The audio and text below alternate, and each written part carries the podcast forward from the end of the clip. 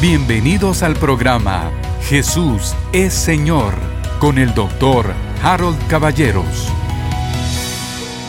Queridos hermanos, bienvenidos, bienvenidos una vez más. Hemos estado combinando dos temas. El primero es el tema del mundo espiritual. Es un mundo invisible, es un mundo eterno y rige, impera, gobierna absolutamente al mundo natural. Al mundo natural lo hemos llamado natural o material o lo llamamos este mundo sensorial porque lo percibimos con los sentidos, vista, oído, olfato, gusto y tacto. Y este mundo natural, ya dijimos, está totalmente sujeto al mundo espiritual. De hecho, vimos una y otra vez el pasaje y seguramente lo vamos a repetir hoy, todo lo que se ve fue hecho de lo que no se veía. O sea que todo lo que vemos procede del mundo invisible, del mundo espiritual, del reino de Dios, en realidad. Bueno, ese es un tema. Y el segundo tema que, nos interesa tanto es la interrelación entre el mundo espiritual y el mundo material. Y cómo usted y yo, que vivimos sentados en los lugares celestiales con Cristo, que Cristo nos bendijo con toda bendición espiritual en los lugares celestiales. E, en ese sentido, ¿cómo traemos esas bendiciones al mundo natural? Por ejemplo, Cristo se llevó nuestras dolencias, se llevó nuestras enfermedades. Por su llaga hemos sido nosotros curados. Entonces, ¿cómo traigo a manifestación esa salud divina del reino espiritual al reino material? Las personas sufren enfermedades, eso son, es un hecho, es una realidad. Y esas personas necesitan sanidad divina. Si ellos comprenden que pueden traerla, importarla, mire qué palabra, traerla del reino espiritual al reino material y que se manifieste en sus cuerpos tal y como la palabra de Dios lo dice, que el Espíritu que resucitó a Cristo de los muertos vivifica nuestros cuerpos mortales. Bueno, entonces esa vida para nuestro cuerpo mortal, esa expresión de sanidad divina, se trae del reino espiritual. ¿Y cómo se trae? Bueno, se trae por medio de la fe. Ese es el vehículo de Dios. Sin fe es imposible agradar a Dios. Es necesario creer que Él es y que Él es galardonador de los que diligentemente le buscan. Entonces el método divino es la fe. Ya lo leímos en 1 Corintios. Primera de Corintios. Se llama espíritu de fe. Creí por lo cual hablé, nosotros también creímos, por lo cual nosotros también hablamos. Entonces la fe se expresa a través de las palabras. Ya aprendimos este principio. Dios es un Dios de fe. ¿Y cómo actuó Dios? ¿Y cómo actúa Dios? ¿Y cómo actuó Cristo? De esa manera, hablando las cosas. Cuando no existía nada, Dios dijo, sea la luz. Y después empezó a decir, y crear todas las cosas por medio de las palabras de su poder. ¿Y cómo sustenta todo el universo? Por la palabra de su poder. ¿Y cómo fue constituido todo el universo? Por sus palabras. Luego vino Cristo a la tierra y nos lo enseñó. ¿Qué es lo que Cristo hizo? Le habló, yo se lo he dicho día tras día, le habló a la tempestad, le habló a los muertos, le habló a Lázaro, le habló a la higuera, a todas las circunstancias, Cristo les dirigió sus palabras. Ahora eran sus palabras. No, en realidad dice que todo lo que él dijo y todo lo que él habló es lo que su padre le dijo. En otras palabras, eran las palabras de Dios. Una y otra vez encontramos a nuestro amado Señor Jesucristo hablando la palabra de Dios. Eso es quizás lo más importante de esta enseñanza. Usted y yo necesitamos reentrenamiento, olvidar todo lo pasado y regresar a la autenticidad y a la exclusividad de la palabra de Dios. Necesitamos hablar la palabra de Dios sobre todas las circunstancias, sobre todas las personas, sobre nuestra nación, sobre nuestra vida, sobre nuestras finanzas, sobre nuestra familia, sobre la salvación de nuestra familia, etc.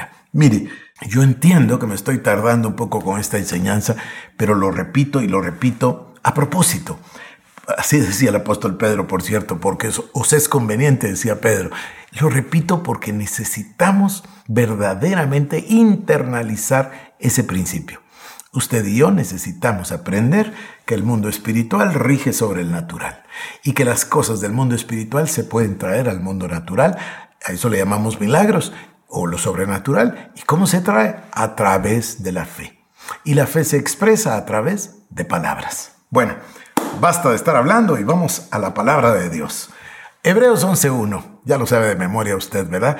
Es pues la fe, la certeza de lo que se espera, la convicción de lo que no se ve.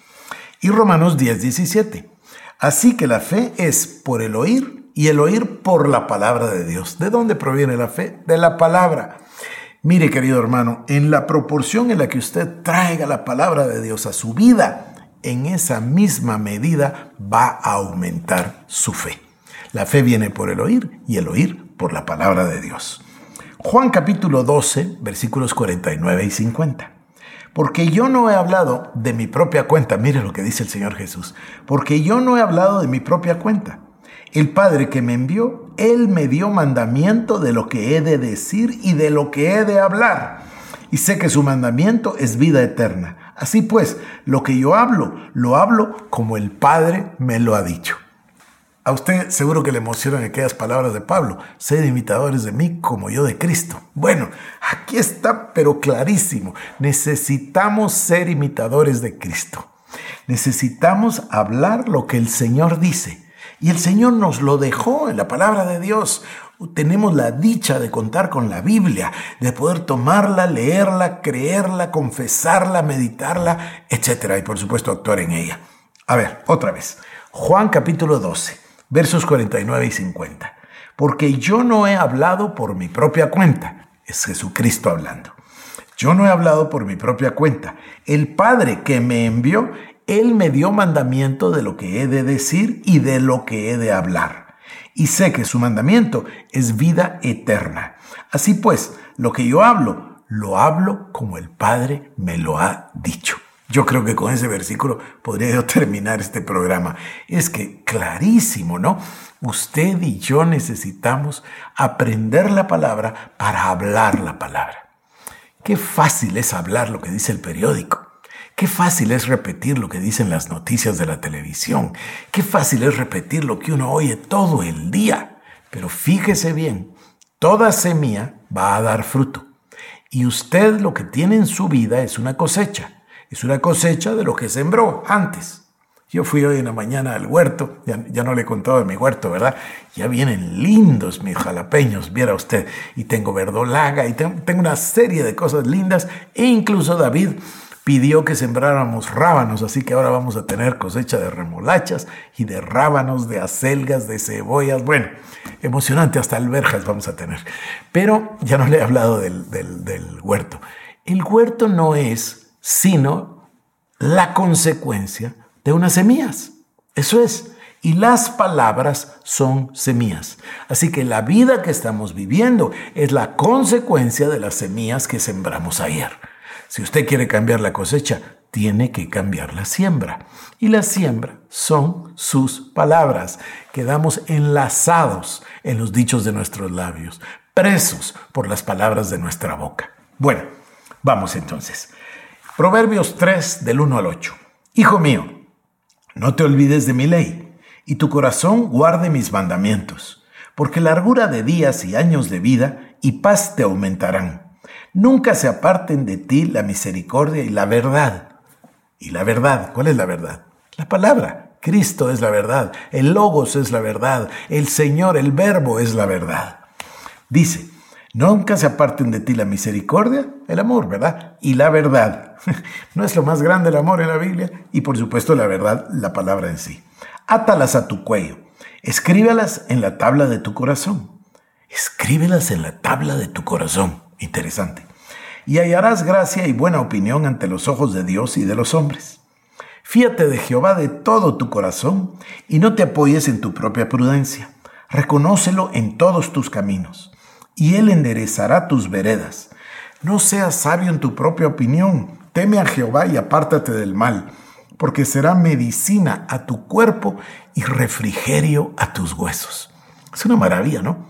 Pero esto de la tabla de mi corazón es interesante. A ver si lo unimos con el pasaje de los Salmos, el Salmo número 45.1.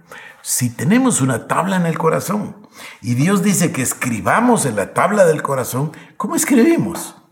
¿Qué le parece este pasaje? Me gusta tanto. Rebosa mi corazón palabra buena. Dirijo al rey mi canto. Mi lengua es pluma de escribiente muy ligero. ¿Dónde está la pluma? En la lengua.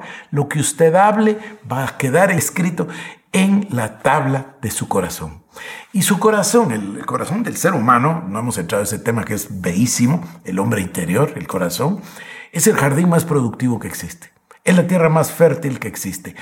Lo que sea que usted siembra, el corazón lo va a producir. Entonces hay que tener mucho cuidado de qué sembrar. Hay que tener mucho cuidado con lo que se siembra, porque se va a reproducir. Deuteronomio 28, 1 y 2. Acontecerá que si oyeres atentamente la voz de Jehová tu Dios, para guardar y poner por obra todos sus mandamientos que yo te presento hoy, prescribo hoy, también Jehová tu Dios te exaltará sobre todas las naciones de la tierra, y vendrán sobre ti todas estas bendiciones y te alcanzarán si oyeres la voz de Jehová tu Dios. Bueno, uno puede pensar, ah, la voz de Dios cuando Dios me habla y a veces hay una visión y a veces hay un sueño y una palabra profética y una experiencia sobrenatural y una visión incluso con los ojos abiertos. Bueno, todo eso está bien. Es formidable, fantástico, maravilloso. No tengo palabras. Pero Dios nos habla todos los días a través de su palabra. Usted puede tomar la palabra en la mañana, al mediodía, en la tarde, cuando tiene un descanso, eh, en la noche, escucharla antes de dormir. La palabra de Dios. Y entonces, si oímos la palabra de Dios, fíjese usted, acontecerá que si oyeres atentamente la voz de Jehová para guardar y poner por obra todos sus mandamientos, entonces el Señor le bendecirá con todas estas bendiciones y las bendiciones le alcanzarán. Eh, el hermano Fred Price, que a mí me, bendijo tanto, me bendice tanto, eh, tenía un dicho, el hermano, decía, no importa cuánto corras, las bendiciones te van a alcanzar, porque la Biblia lo dice. Bueno, unamos otro pasaje que usted sabe de memoria. Josué capítulo 1, versículo 8. Nunca se apartarán de tu boca estas palabras de la ley sino que de día y de noche meditarás en ellas, para que guardes y hagas conforme a todo lo que en él está escrito, porque entonces harás prosperar tu camino y todo te saldrá bien. Josué capítulo 1, versículo 8. Quiere decir entonces que todos estos conceptos están ligados. Tengo una tabla en el corazón. ¿Cómo escribo? Con la pluma de escribiente muy ligero que es mi lengua. Se graba en mi corazón y comienza a dar fruto. Y el Señor le dice a Josué, que no se aparte nunca de tu boca esta palabra de la ley. Además le dice, medítala de día y de noche, para que guardes y hagas conforme a lo que está escrito, porque entonces todo te saldrá bien y harás prosperar tu camino. Bueno, y voy a concluir con el pasaje de Mateo capítulo 16, verso 19, este tema lo vamos a tratar a partir de mañana. Es un tema maravilloso, es extraordinario, pero se lo dejo enunciado hoy en el versículo 19, capítulo 16, Evangelio según San Mateo. Le dice el Señor a Pedro, a ti te daré las llaves del reino de los cielos, y todo lo que atares en la tierra será atado en los cielos, y todo lo que desatares en la tierra será desatado en los cielos. Estas son las llaves del reino. Mire, lo importante que es esa palabra llaves. Cuando alguien le da las llaves del carro, ¿qué significa? Que le dio el carro. Y cuando le entregan las llaves de la casa, es que le dieron la casa. Bueno, el Señor nos está dando las llaves del reino.